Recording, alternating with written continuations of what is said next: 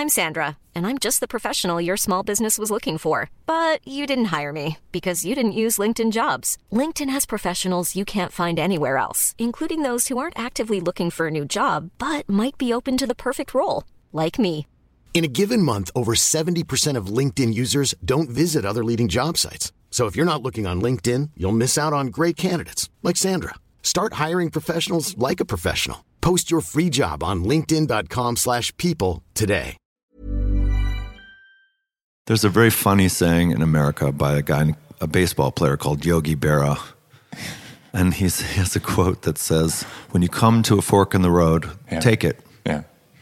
Which is very strange, but it's really beautifully, eloquently said. And Yeah.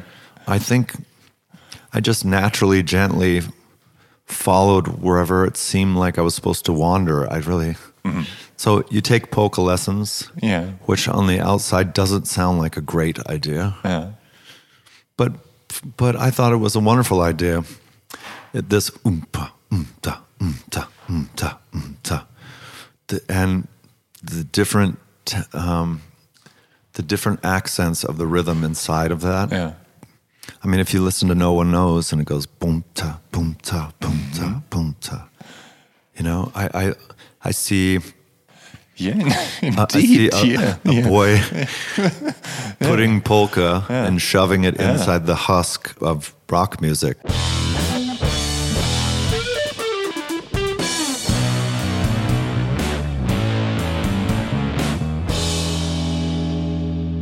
Hallo und herzlich willkommen zu Der Soundtrack meines Lebens. Ich bin Jan Schwarzkamp und ich werde euch in diesem Podcast auf eine musikalische Reise mitnehmen. Eine durch das tönende und klingende Leben meiner Gäste. Mal nerdig, mal erhellend, immer persönlich. Ein Austausch über Popkultur im Allgemeinen und ein Blick aufs Leben durch die Linse der Musik im Speziellen. Viel Spaß mit der folgenden Episode.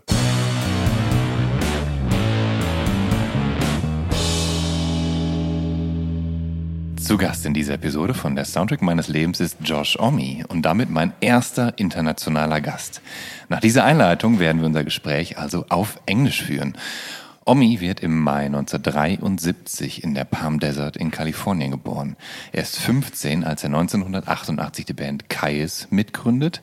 Die werden zur Vorreiterband einer Szene, die man fortan als Stoner Rock kategorisiert. Nach deren Ende steigt er eine Weile als Live-Gitarrist bei den Screaming Trees aus Seattle ein. Aus seiner bis heute sporadisch aktiven Jam-Reihe, den Desert Sessions, entstehen 1996 die Queens of the Stone Age. Und mit denen veröffentlicht Omni zwischen 1998 und 2023 acht Alben, mit denen er die Band zu einer der spannendsten, eigenständigsten Rockbands der Gegenwart macht.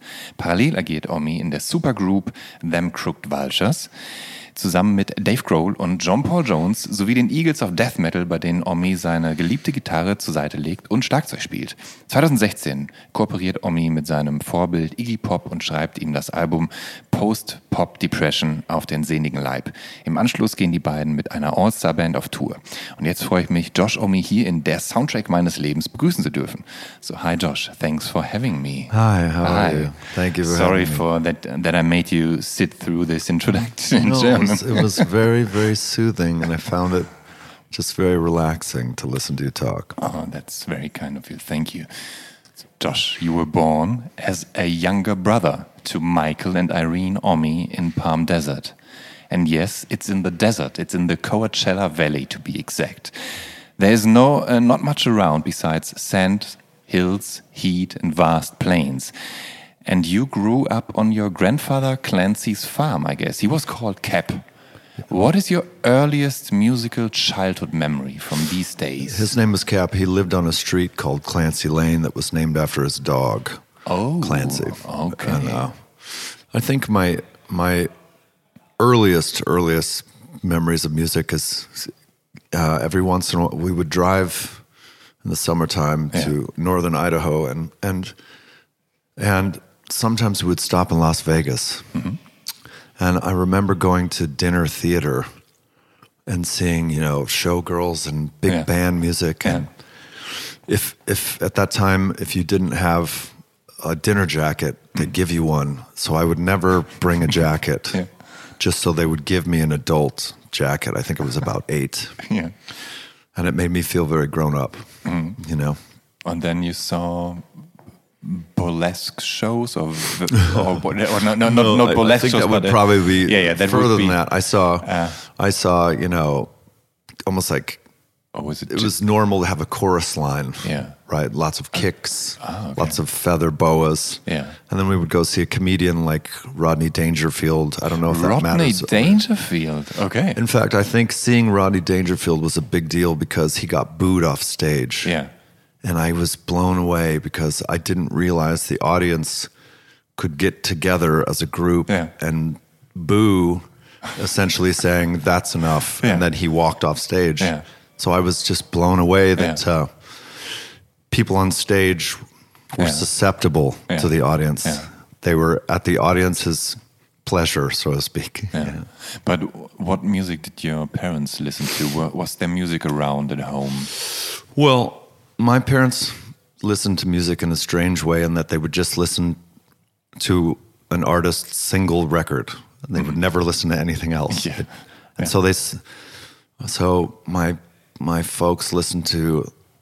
There was my dad saw the Doors in Washington D.C. Okay. once on a trip across the country. Yeah. So I listened to a lot of the Doors, which I think is the first time I ever remember music being scary Mm-hmm. and mysterious The and, end? and unknowable. Yeah. You know, and I, I think I re- and it was, you know, the poetry that was there Uh-huh. was so dark and mysterious, and I just thought, oh my god, and and I th- and I think taking these long drives to, Yeah. you know, like a thousand kilometer drives, Mm-hmm. listening to a cassette tape just flip and then start again. Yeah. I really got a chance to examine records and Yeah. almost deconstruct them, Uh-huh. or so walk closer to the source of them, I Uh-huh. guess, and feel like you're you're seeing the nucleus of the music and standing right next to it. And so, listening to the Doors, or there was a well, there was a record called "Running on Empty" by Jackson Browne.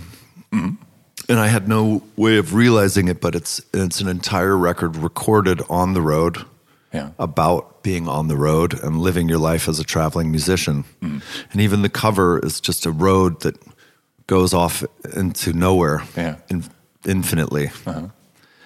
And uh, so I, I sometimes think how strange it is that that's what I have Yeah. fallen into doing. But your your brother, he's a little older than you. Uh, did he have a certain musical influence on you? That's that's a really it's a well researched question. yeah, yes, I um my brother was really into Depeche Mode, The Cure, Yeah. Erasure, Uh huh. you know, bands like that, Berlin, Yeah. the band Berlin. Yeah. And um, I really loved his musical taste. I, I think when I was younger, I perhaps I couldn't admit that Yeah. Because when he started being able to buy his own music, Yeah. that's what he went to. Yeah. But also Duran Duran, which is a band I love. Yeah. You know, and and so um, I was too busy buying Misfits records and you know the Cramps Yeah, and Um, the English Subhumans and GBH and Discharge and We will come to all that. But let me ask first: uh, um, Did did the radio or MTV play any role in young Josh's life? MTV started. I remember when it started, Yeah. and they did play things like this. I heard about INXS, Yeah. and those first INXS records, I really love Yeah. too. So, I think because I was already buying my own music when that came out, I was sitting watching MTV, desperate for something punk rock to show up. Anything that even Yeah. that's how I got into the Pretenders and things like that. Yeah. because it was like these are these are punk rockers. This is sort of punk rock. Yeah, Yeah, this is like of, yeah. so it was close enough for disco, as I would say. Okay. But um, at a very early age, and before I think you felt a hunger for punk, um, you saw rockabilly pioneer Carl Perkins at the Sandpoint Music Festival in Idaho. Uh, you already liked Elvis Presley and somehow found out that Perkins wrote Blue Suede Shoes. Oh my goodness, So you know a lot. The, so the first record you bought was Carl Perkins, right? It was the first record that was sort of given to me. Yeah. Um, because I talked about Carl Perkins so much to my parents that they just gave me, you know, they had a record player that they never used. Yeah. and so I just asked if I could take it. And then uh, here was this Carl Perkins record because when I saw Carl Perkins, I didn't. I was so little, you know. I I, Yeah. I, I didn't understand. I never considered how music came to be. So the idea, I'd heard Elvis. I thought Elvis was handsome Yeah. and spectacular, and like I early on heard his cover of or his version of Blue Moon. Yeah. and it's just so innocent and beautiful and sweet. And again again not too dissimilar from the doors. It was kind of scary somehow. Yeah.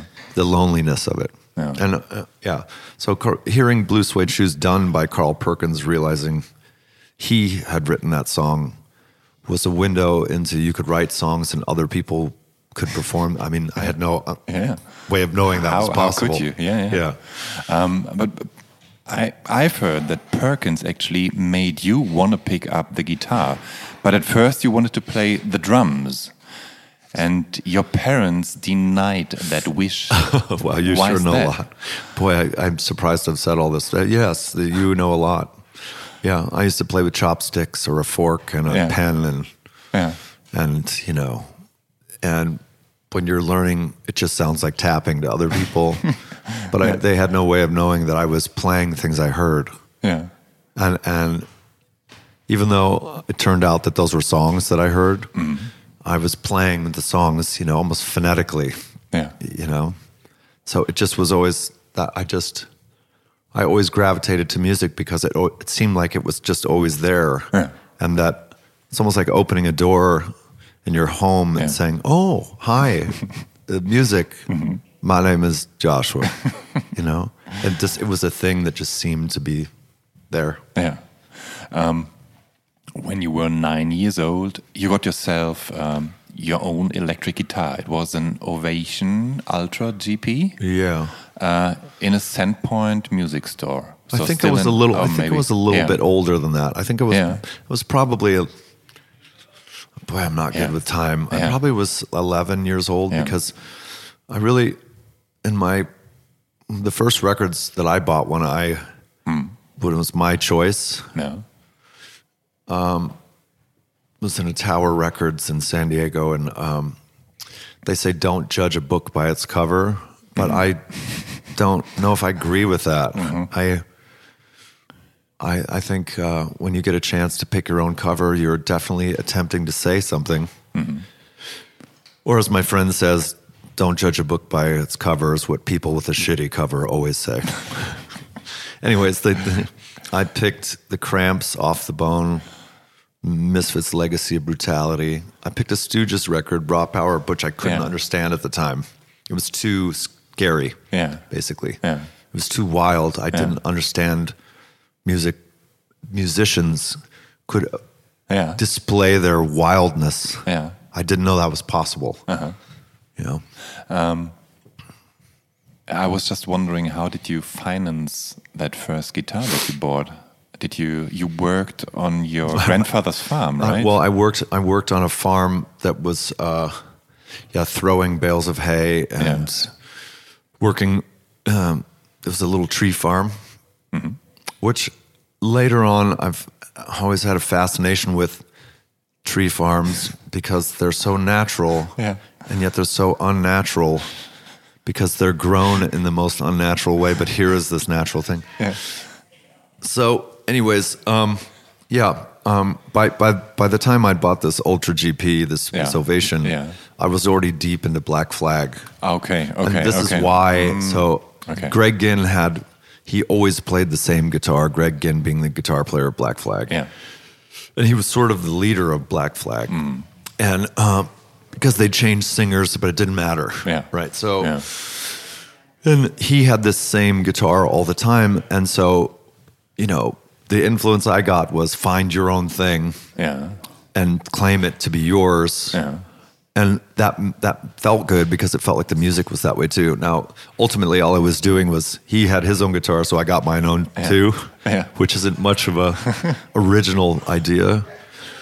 Which uh, weirdly, I think your guitar teacher, he was totally into polka. And I mean, in how far did that uh, circumstance form your style of playing? Well, Because at first I think you were heavily into picking, right? yeah, I mean, I I didn't own a pick, so I had no choice but to Yeah. heavily into picking. And I, Yeah. I, I suppose in hindsight, I see how I just sort of gently followed. You come. Yeah. There's a very funny saying in America by a guy, a baseball player called Yogi Berra, and he's, he has a quote that says, "When you come to a fork in the road, Yeah. take it." Yeah. Which is very strange, but it's really beautifully, eloquently said. And Yeah. I think I just naturally, gently followed wherever it seemed like I was supposed to wander. I really. Mm-hmm. So you take polka lessons, Yeah. which on the outside doesn't sound like a great idea, Yeah. but but I thought it was a wonderful idea. It, this oompa, oomta, oomta, oomta, oomta, the, and the different um, the different accents of the rhythm inside of that. Yeah. I mean, if you listen to No One Knows and it goes boom ta boom ta boom ta boom ta, you know, I I, I see Yeah. uh, I see Indeed. a, yeah. a yeah. boy putting polka and shoving it inside the husk of rock music, Yeah. and I think that's just fine. It, and perhaps, perhaps it, it just felt like there's a way to do all things. There must be a way to do all things. Hmm. You know, There's a record store in Palm Desert running since 1978, the Record Alley, situated in a mall. And that's where you started buying your first records, right? I bought my first my first purchase Yeah. was in San Diego, and then Yeah, okay. and from there, Yeah. you know, I think it's so American for an American kid to spend his time at the mall Yeah. or her time at the Yeah, mall. yeah. It's just some rite of passage. And it's less hot in there than outside. Oh my God! If oh yeah, Yeah. so skateboarding through the, the heat, melting wheels and shoes. Yeah. You don't want You, that. I mean, and it's also in America. It's the first place you go where your folks ain't there. You know what I mean? You meet your. Yeah. your, your pals, and you and um, yeah. So records were very cheap. They were only a couple dollars, Mm-hmm. and so it allowed me that chance to follow the judging the album by its cover. Yeah. You know, and they had this incredible. They're closed now, which is a shame. But I think of how many lives they impacted yeah. because guys from the desert that, and gals from the desert that are really talented, that was their only source of. To the outside world, basically. Yeah, I mean, there was no Los Angeles to us. There, No. I didn't even know where the hell that was. Yeah, I mean, Los Angeles is a three-hour car ride away, and you didn't have cars. You could have I maybe no taken idea. a I'm- bus. My recollection is I don't re- recall ever being in Los Angeles till the first time I played there. Yeah. And any, there was one memory of driving over the sunset, sunset Strip that has nothing attached to it. Yeah. Hmm. Um, one of the first albums you bought, or two of the first MC bought, is uh, The Exploited with their 1984 live album On Stage, and the have other pink, is I have the pink pink album, the pink yeah version of pink it. vinyl. Yeah, It's a Oh. limited edition. Yeah. Yeah. But why, why did you pick it? Did you already knew about The Exploited, or were it just like did you just like Wattie's haircut, or I mean, I had no, I had no magazines or information, or obviously there's no internet. You're just grasping in the darkness, Yeah. and you know they had a basic general look like the Cramps and the Explo- uh, and and Yeah. the Misfits, Yeah, and, and they looked wild. I mean, the cover is Wattie, the singer, a- a pink mohawk, this pink pressing I had, Yeah. and I and to see someone with a mohawk was so exciting and terrifying. What choice did I have? Plus, when you hear the music, it's so raw. Yeah. And even though I was taking polka lessons, I was like, I can play this. Yeah. Exploited Barmy Army. yeah, Also, interestingly, if you take a song like Exploited Barmy Army, it's a tribal song. So much of the Exploited is so tribal Yeah. because it's a it's a drum beat that repeats. It goes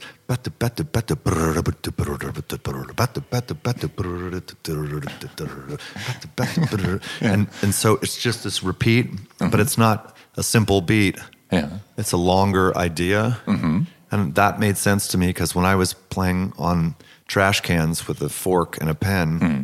That's what I was. I was like that idea of creating a song percussively Yeah. before you add anything else. Uh-huh. It's, impo- it's just important to me. Uh, there was another record that you bought, um, Eastern Front, a punk compilation. Another mohawk on the cover. Another Mohawk on the cover, and also a good opportunity to get to know a couple of bands and not only one. Yeah, I mean, I've always been a lover of compilations. Mm-hmm. I mean, I, I- it's how can you not like compilations? There are somebody curating Yeah. a bunch of people, and those people said, if we're going to take one song, we'll take this one and put it on. Yeah. it's it's the sonic best foot forward, right? I mean, that's mm-hmm. so clear. So compilations, And it was the only way to to like all of a sudden to like fan out your understanding of music. And, and sometimes there were sheep because it was also promotion for a certain label, for example. Yeah. Uh, Well, you realize to that later. have. Yeah, you realize yeah, that later on because you start. Yeah. You know, I guess when you're your view is so small when you are Yeah. small, and as you sort of rise up, as you know, Yeah. and and look at the earth from higher and see your place in it. Yeah. You know, the harder, the more you you push and and Yeah. and follow your inspiration like that, the the more your vision is is exposed to things. You know. Yeah. And then think about the Nuggets compilation. I mean, nobody would ever be able to gather all those rare singles, but having them all in Thank- one place. thank- I mean, thank that's the Lord they did that. yes, Well, that realization of the Cramps, Yeah. that, that half their music or more is Yeah. covers, Yeah. and so lovingly, you know, caressingly played Yeah. by the Cramps. Yeah. such dirty motherfuckers. The the Cramps covering a song would be one of the greatest honors of, of that could ever exist. You know, We will talk about the Cramps in any minute, but at first, at the age of 11, you bought Raw Power by the Stooges, but it was too much for you to handle. yeah. So you I traded it little it. earlier. Than, it was in that first Yeah. purchase. It was a too Yeah. much. I just, I could. It's. I was like, what is Yeah. this? It was too much for my fragile little mind. Yeah.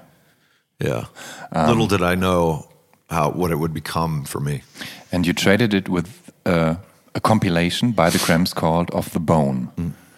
No, I bought it in that first that first purchase. Okay. But I ended up trading it for a. Uh, I believe I traded it, ironically, for an album by an Italian. I, I don't know if that's right. Okay. Well, fuck it, I'll say it anyways, as if it were right. Yeah, okay, do I think I traded it for a, a an Italian hardcore band called Raw, and their Raw Power was what they were called. Not realizing that it was. I, I believe I traded that Raw Power for Raw Power. That is Not even seeing the influence as a like a perhaps a nine year old. Yeah. But um, at some point, you at least got the Cramps compilation off the bone, and you embraced the Cramps. As a B side, the Queens covered the most exalted potentate of love at some point. Yeah. The opening track of that Cramps 1983 mini album, Smell of Female. What did you like about the Cramps? I love that. f- First of all, I, I felt like there's probably a huge swath of the population that does not like this band. Mm-hmm. And that would be somewhere between disgusted and afraid of them. And I liked how Yeah. that made me feel. Mm-hmm. It made me feel that I was part of something small that was passionate. Yeah. I think the way they looked mm-hmm. and the way they played, they had no bass player, and the, and but Yeah. they played sort of in a way that made you feel like they were saying, "Bass player, what's what, I don't understand what you mean." Like so, so what? You know, I, I loved in my mind Yeah. the way they sounded, the way they could snarl but be sexy. Yeah. Poison Ivy never smiled. There's not a single photo of her smiling ever. Yeah. Yeah. And and Lux was already over six foot tall, which is whatever you know, however many meters or whatever. But uh, and he had pumps on, you know, female shoes Yeah. and glittery stretch pants, and the the the fact that they were that you said, "What are you?" and it seemed their answer to be like, "We're exactly what we are." Yeah. I just I've always loved that. Mm-hmm. I think it's like that's why I was just a love of things like the gay community and artwork that comes out. Yeah. Tom of Finland and all this stuff. Mm-hmm. It all feels like the cramps are the fuzzy edge of many worlds that Yeah. are joining. Yeah. The rough and tumble, rough, Yeah. wild, But also glammy. glammy, gay, Yeah. straight. Like it was, um, Wild and dangerous. yeah, like there's the it's. I've always been obsessed with the transitions of life, where one thing ends and the next thing begins, because it seems like that's where all the excitement is. That's the nutrients, whether it's in the ocean, you know, whether it's where I'm from, mm-hmm. where there's snow on the mountains, and then at the base of the mountain, the desert begins. I live right there in the transition, and I see my obsession has never been the bricks, but the cement that holds it together. Yeah. You know, uh-huh. and and I feel like the cramps are the fuzzy cement between all these scenes, and that started to become where I would get my inspiration. Yeah. it's like, who are you? It's, I'm I'm the nothing you see before you, right? Uh-huh. Whatever exists already. I'm this. If you look, I am where you where you expected to see nothing. Mm-hmm. Unsupply, undemand. Mm-hmm. You don't need me to be here. It's exactly why I'm here. Uh-huh. You know, I, I love that about music and art. Yeah. You know? Um, some years back, you met up with Poison Ivy, and uh, she showed you her and her late husband's record collection. How did that come about?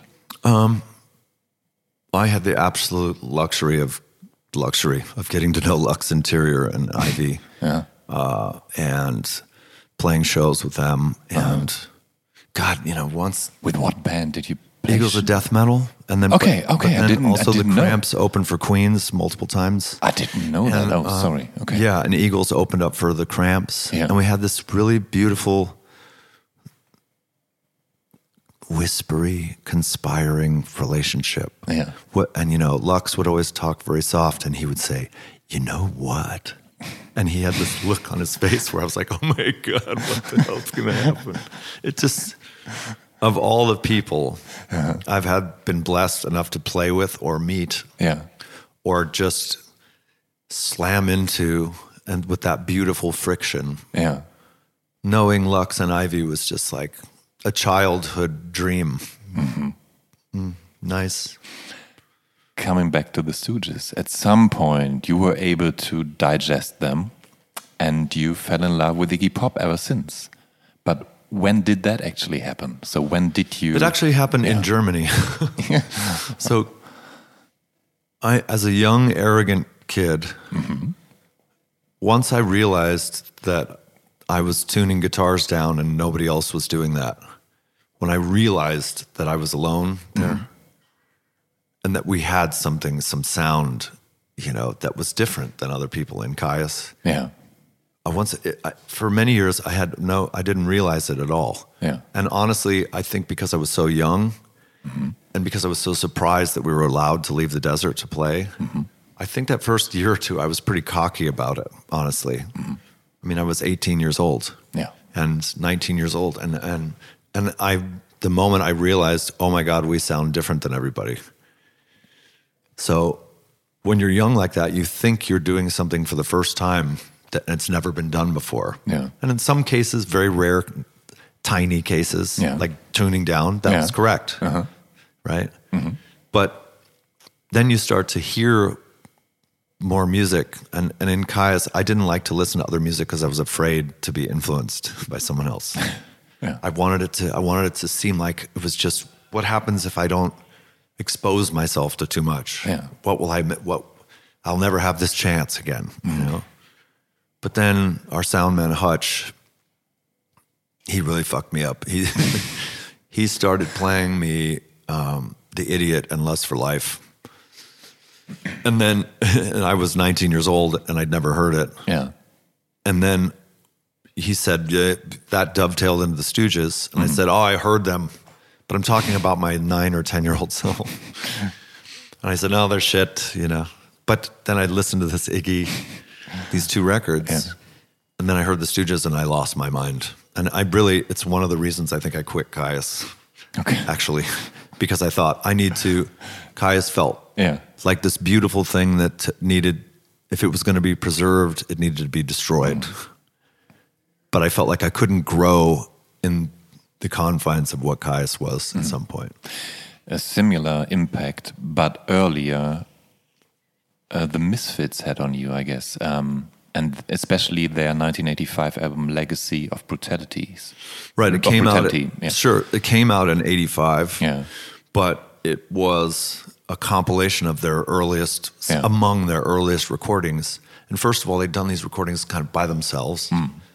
As was the case for many bands like Black Flag or Yeah. you know, um, you know, um, uh, oh my God, Minor Threat. Yeah. And the Misfits, they had their own labels because they couldn't be put out. Mm-hmm. No one would sign them, right? And so this very much like, I don't worry that other people don't like it. I just keep doing it, Yeah, you know? And I, that combination of Elvis, the darkness of the doors, yeah, when I got to the Misfits, that that record, Legacy of Brutality, Mm-hmm. is it's like Halloween every night, right? Mm-hmm. And that just made me feel good. the singing, Danzig's voice is just fucking. it it, is. I mean, yeah, Nobody else has ever sounded like that. No. and, and it's such a. It has so it owes so much to, you know, Elvis and Roy Orbison. Orbison, it, yeah. it owes all this stuff, but I don't care. It sounds Yeah. unto itself, and it's fucking incredible. But did you like the Misfits also because you could draw a line from Elvis and Roy Orbison that mm. you already liked naturally yeah, naturally Yeah. I, I it felt like the it, it, felt like what it is the Yeah. Punk the punk rock extremity mm-hmm. the fingertip Yeah. of Elvis and, and Roy Orbison Yeah. this dark dirty fingernail you know and and I and what's not to love it was Yeah. Uh-huh. punk rock that seemed like it was for men and women and all in between Yeah. it didn't seem you know hardcore music seemed like it was for boys Mm-hmm. which I always thought was a bit of a mistake. Um, on television, you saw um, a, a documentary or something about punk rock, uh, and there was a band in there called Social Distortion. Another State of Mind. It's one of the great documentaries about punk rock. Yeah. You know, and, and, you know, I love Chuck Berry, and I just saw Mike Ness as being again Yeah. the, the the long dirty fingernail of Chuck Berry.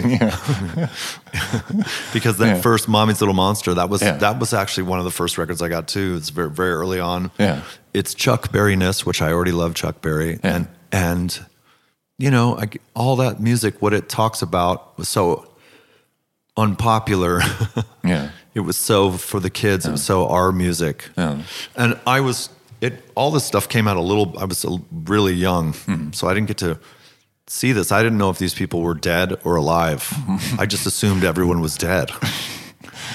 everyone else was fucking dead that I listened to. You know, It's all music is made by dead people.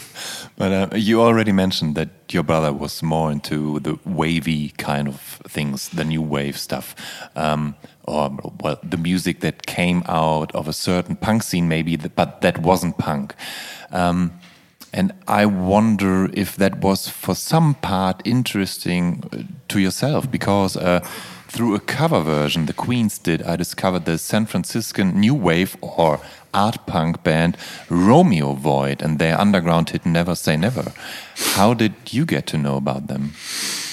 Um, To be honest, there was a movie called Reckless, and it was it was a song Yeah. that was in this movie, and it was on the dance on the dance floor. And It was about an outcast kid Yeah. in high school, Yeah. and his and this kind of popular gal and whatever told this romantic story. But that song, Yeah. Like I, I've always gravitated to just the chorus alone. Mm-hmm. I might like you better if we slept together, but there's something in your eyes that says maybe, and that's never. a, a line like that in uh-huh. such a catchy song spoke to me Yeah. Um, because, you know, when you're young, I think all you know is what you grew up with, and when you hear someone say something like that, I might like you better if we slept together. My first question was, "Can you? Are, are you allowed to say that? Is that okay?" so you start, you know, you're just pushing boundaries to see where they have cracks, where they break, where the windows open. Yeah. and you push and you push and you push and you push. Yeah. And now here I am still trying to to find the next weakness Yeah. to push and break through, you know. Hmm. You already mentioned the Black Flag, and well, I know that your high school friend and future Kyuss and Queen's bassist Nick Oliveri is known to be heavily into Black Flag. Yeah. Um, did you bond over Black Flag? Yeah, I mean, if you listen to punk rock music, if you listen to music that was sort of just more fringy, Yeah. um, there wasn't a lot of us. Yeah. And so we just that's that was the only reason we Yeah. you knew people, but that was the reason we hung out. Yeah. And then, you know, you realize there's kids in other towns in the desert that like this too and Mm. Yeah. start playing music and Yeah. you start uniting the clans. Mm-hmm. And that would become a really big deal to me. Mm-hmm. It's like I don't want all of you. I just want some of you from every clique, Yeah. you know. Yeah. We'll make a new clique. and and um yeah, that that's it's so just happened to be that way. Yeah. But yeah, I've never given up on that. But there's there's always a lot of talk about the doomy B side of Black Flag's My War LP. Uh, and that is often cited as very influential on bands that later invented sludge metal, stoner rock, Sure. whatever. Did that album have a certain impact on you? Yeah, I mean that's a dark record. Things like Rat's Eyes and shit like that, songs like that. Um, and just My War. Yeah. I mean, you can hear the openings of My War, and if you play a song for the dead, you hear Dave Grohl tipping his hat Yeah. to the. Oh no, sorry, that's Slip It In. You got a boyfriend. so all those Yeah. all those albums, Slip Yeah. It In, which had the blue cover, Yeah. and then this the My War had the red cover. It's like they're very almost like Yeah. answers to each other. Yeah. Yeah, great records. In 1985, at the age of 12, you joined a band called Autocracy. How did that come about, and what kind of music did Autocracy play? Well, uh, we just played as fast as we could play. No, no, no bass player. Yeah. The guy Brant Bjork played bass or sang, but couldn't do both at the same time. Okay. So, and it was lots of screaming. It sounded probably closer to Discharge than anything that I could else I could Yeah. reference. Um, and two years later, you founded a punk rock band at high school called Katzenjammer, one of those few German words that ended up in the Oxford Dictionary. Uh, why Katzenjammer? How, how do you pronounce it, by the way? Well, We pronounce it Katzenjammer, of course. Katzenjammer, of Yeah, course, yeah. Katzenjammer. Katzenjammer. you know, it's just a, a world away. Yeah. But uh, because it meant a headache and it felt like, oh, that's what we were trying to do. Yeah. And, and really, that was what became Kyuss. That's the same people. Mm-hmm. Yeah. You were pretty much into punk back in the day. We, we got that. But uh, what sound were you aiming for with that band? Well, you know, what quickly became apparent is what I was calling punk wasn't just hardcore music, but Mm-hmm. it was being yourself music. Yeah.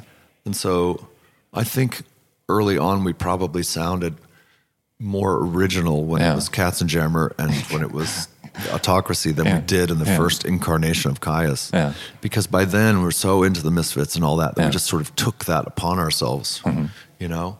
And I think as you do when you're a teenager. Yeah. Although, you know, I see people in their 20s now that are like so much further along than I was. Yeah. But I was already touring the world at 22 as well, so I don't know. Yeah. But there's a guy called Mario Lalli. Uh, he's seven years older than you and heralded as the godfather of desert rock, playing in bands like Across the River, Yawning Man, and later Fatso Jetson. What role does Mario play in your curriculum vitae? Well, just about the time that we were Katzenjammer and were starting to play parties Hmm. Yeah. that weren't just our, you know, the, our age, but older kids too. Yeah. You know, realizing there were older kids having parties and we could play there was a big deal. Yeah. And Is it the, the generator parties, generator the parties legendary? and, yeah. and Mario used to have parties at his house and everyone lived on their own. And I, you know, I was 14 years old, 13 Yeah. years old. yeah. and um, but he, you know, there's there's been a lot made of the generator parties, and they were wonderful. But there was only one generator, and Mario owned it. you know what I mean? That was, Yeah, yeah. So who does he who is he to the desert scene? Um, Yeah. He's where it starts. Yeah. It, that was his idea. Yeah. I just was growing up Yeah. and there were generator parties and so I participated but I didn't you know I, I would never it would be wrong to give me credit Yeah. or anyone in, in Kyuss credit for Yeah. creating generator parties. Yeah. You know. Um, so, Katzenjammer at some point changed their name and recorded an eight-track EP as Sons of Kyuss. Did is it is it does it come from Sons of Cactus? By the way, No. no, no. no. Okay, good. Um, but it, it was just it was in a Dungeons and Dragons port fiend Yeah. folio, and Yeah. and that's what. And I guess we're you know we're looking for a name that that ideally didn't mean anything but what we were doing. And it is a down-tuned, groovy mix of desert rock or biker rock, if you will. It, it reminds me a little of early Soundgarden and Danzig and The Cult and maybe a little bit of Melvins. Yeah. But what did you aim for while writing these songs for the first EP? I was a child. Yeah, yeah. but but those well, tho- so yeah, uh, I yeah, didn't know about any of those bands um, because I I hadn't got there yet. But, but uh, do you see similarities now? Because the weird thing is that those bands that I just mentioned, they basically did somehow comparable sound, if you will. At well, we started to time. know we started to know of each other, and Yeah. I'm sure they were on a similar search themselves. And Yeah. and um, you know, when I heard Soundgarden, I was like, wow, these guys are fucking amazing. Yeah. you know. And then I heard Nirvana, and I I was, I the first thing I went and saw Nirvana, um, and I and I'd already basically the first time I really got exposed to Nirvana, all it did was I turned to one of the guys in Kyuss and was like, "We need to write better songs." All right. um, the first appearance of Queens of the Stone Age on record is a split EP with Kyuss for Man's Ruin Records in 1989. And Kyuss were often heralded as legitimate heirs of the riff heavy, low, and doomy sound of Black Sabbath. And on that very EP, Kyuss are actually covering Sabbath with Into the Void. Can you remember who made the choice to cover exactly that song? It was Frank Kozik. I desperately didn't want to cover any Sabbath ever, but you know, I was yeah. I was a I was a young guy, Yeah. and and he said, you know, it'd be from his perspective, he was saying, you know, what would be cool if you covered the song Into the Void, and from my perspective, I was like, God damn it, and I thought I thought he was saying, if you don't, we won't put this out, which he wasn't saying. So I could have said no. Um, I, I think we, I'm glad we did it. Yeah. And, you know, I've come to love Sabbath, but at the time I was in Kyuss, I refused Yeah. to listen to Sabbath Yeah. because there was a comparison and I, I wanted to be f- able to Yeah. say, I've never heard them and not be lying, Yeah. Uh-huh. you know? Yeah. Um, and, you know, I really started getting exposed to a lot more music by that time. You Yeah. know, we made that recording and that was our final recording. And I felt like that was our best recording ever, Yeah. that whole session. Hmm. I mean, it was mixed on mushrooms. That's not why, that. but it was just as free as we, it was us sounding our very best. Yeah. When you came up with the sound for Queens of the Stone Age, you, for a while at least, named that style robot rock. Where did that stem from, and what were you seeking for? Who, who influenced you at that time, and when Kyuss split up and Queens of the Stone Age somehow got born? Uh, well, first of all, I they were they were saying we that we were part of like two or three bands like Sleep, Monster Magnet, Yeah. Kyuss that had Fu Manchu, maybe. Yeah, well, they were Yeah. a little bit later. Yeah. But yes, them Yeah. too. Yes. And um but it was the three of us that was like pushed together into this stoner rock, like a new thing, Yeah. stoner rock. Yeah. And I guess I just wasn't in love with having someone lay a f- fucking blanket over you. You know, I mean, I suppose I should have. No, I should. I'm glad I never did. I just didn't want to play into that because who, you know, if you're trying to do something that sounds different, Yeah. uh, it's natural. The first thing someone does is put a label on it. Yeah. but it felt natural to kick against that and say, I'm not going to wear this some stupid cape of a label. Yeah.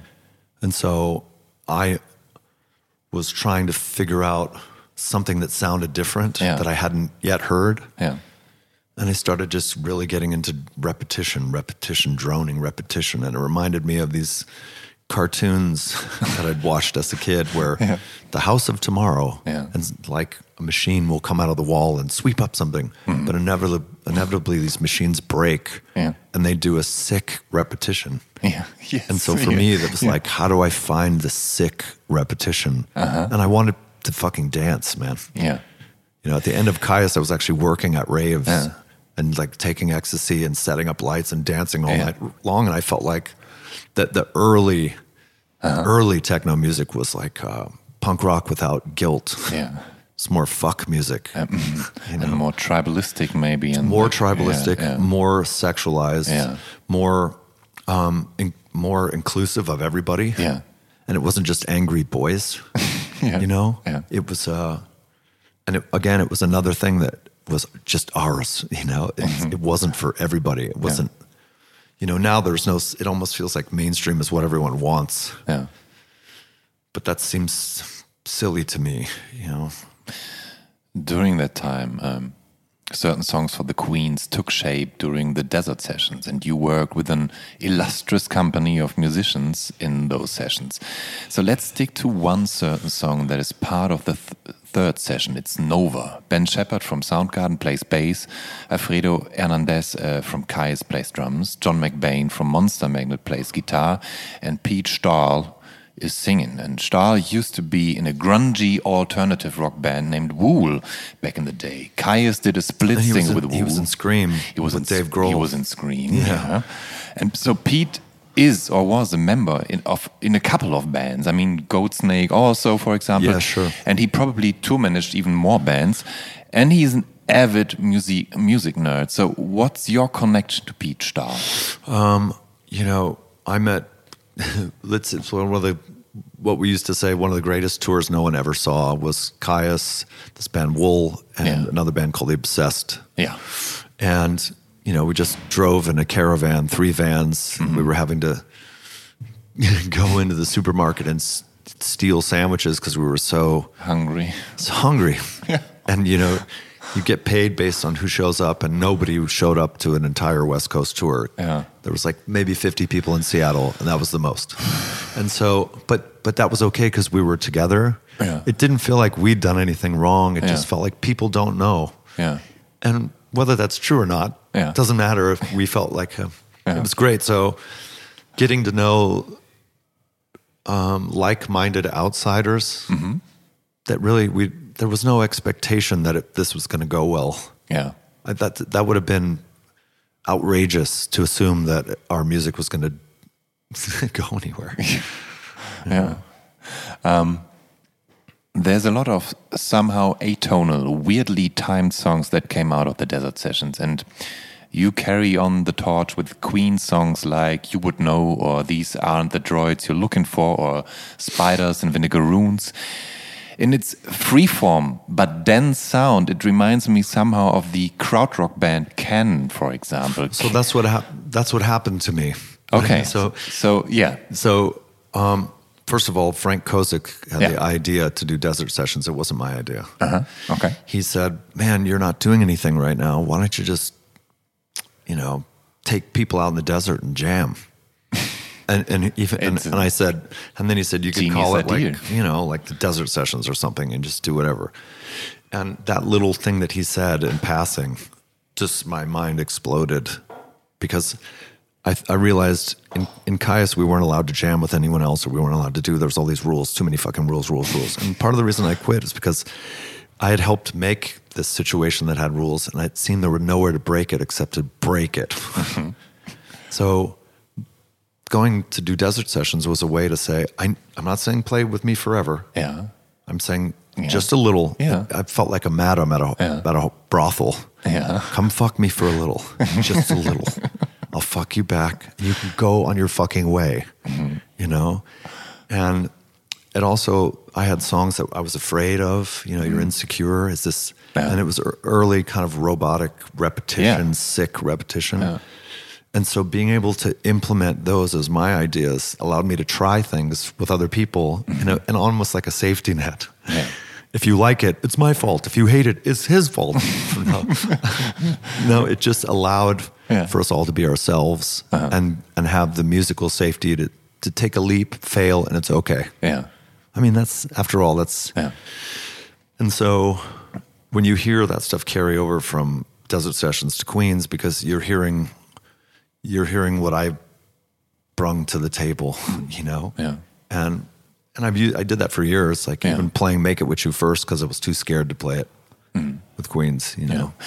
But um, as I mentioned, the, the krautrock thing, is that something that you ever got into? Okay, so I made the first Queens record. Yeah. And I've said to Hutch, same motherfucker, Yeah. who was my sound man, Yeah. and who has always been an inspiration Yeah, to me as an artist and a person. and- Spiritual and just as a, yeah, I mean, he's just such a, Yeah. and he's much, he, not much, he's, he's, you know, nine years older than me. Yeah. And uh, um, I I paid Joe Barresi up front to, and it was made the first Queens record, and, and it was Alfredo on drums, and I played everything else. Mm-hmm. And I was convinced that I had I've got it, something different. I've never heard anything like Mm-hmm. it before, never. And Hutch listened to the record, and he really enjoyed it. Uh-huh. But he looked at me and he goes, "Have you ever heard Can?" And I was like, "No, who's Can?" And I was like, once I heard Can, I was like, you son of a bitch. Thankfully, of course. But you know, they their repetition is different than mine, but their repetition is so beautiful. Yeah. And what's not to like when it comes to Can? But um, um, so all the early Queen stuff and the desert sessions, they were I might have to go soon. yeah. Oh, okay. I hate to say that, but Okay. I'm, I'm enjoying speaking with you. And Yeah. You know a lot of stuff, but we, we play in an hour. and- yeah. Can okay. Then let me ask you two last questions. F- yeah. Quickly. Okay. Yeah. So the last time I've seen the Queens live was at was at the Velodrome here in Berlin, and um, it was on the tour for Villains. And you had an intro track that night, the Scat Brothers with their weirdly dark and kind of homoerotic disco rock song. Not kind of homoerotic. Walk the Night. so, uh, how did that one make your entrance in? As I said, I've always loved the the. I've always had an, an admiration and a fondness for the gay community. I just Yeah. you know, um, I love the freedom. I love the taboo that's there. I admire. I admire Yeah. how they've come together and worked so hard. And there's so much great music that comes out of the gay scene. Mm-hmm. And yeah, Walk the Night, like the Doors or the Misfits or Yeah. the techno music Yeah. or the drone stuff. I was playing. It was this sexually taboo stomp through the underworld Mm-hmm. you know and i guess a lot of the time in writing my own music i just ask what's the type of band i want to be in? What do i want to hear? Mm-hmm. and the scat brothers and that walk the night is part of that tapestry for me. Yeah. it's it's a dirty little disco bitch. And i man i just walk the night? That's what i want to do man. You know Uh, and as your recent intro, you picked Charlie Chaplin as a tramp by jazz singer Peggy Lee. How did that make the cut? well it's smile actually Smile. Yeah it's smile Oh, sorry. Okay. Yeah, and um, you know, Then I. in the last Yeah. in the last many years, um, I have um, been forced to participate or chose to participate in some very difficult um, ups and downs. But the beauty is, is, is, is in when people pass away, or you have your heart broken, mm-hmm. or you get sick. When it doesn't kill you, you feel so in rapture mm-hmm. with appreciation. Mm-hmm. Like, ah, I'm not dead yet, you know? Or the realization that I get to love people even when they're not here, things like that, which are, are revelation. And the one thing I need to remember to do is smile. And so we walk out more as a reminder to me mm-hmm. than anything else to the song Smile by Peggy Lee. Yeah. Okay. Thank you very much, Jean. Thank you so much. For, Dankeschön for Josh, for having having. Yeah. I, I, I, Enjoy that. Thank you. Liebe Zuhörerinnen, Zuhörer und alle irgendwo dazwischen, wenn ihr auf dem Laufenden bleiben wollt oder einfach neugierig seid, wie ich mit welchem meiner Gäste in was für einer Situation gesprochen habe, solltet den Instagram-Kanal des Visions oder Mint Magazins abonnieren oder meinen persönlichen unter Jan Schwarzkamp. Sehr gerne alle drei. Bleibt gesund und dem Podcast treu und dann hoffentlich bis zur nächsten Episode von der Soundtrack meines Lebens. Euer Jan Schwarzkamp.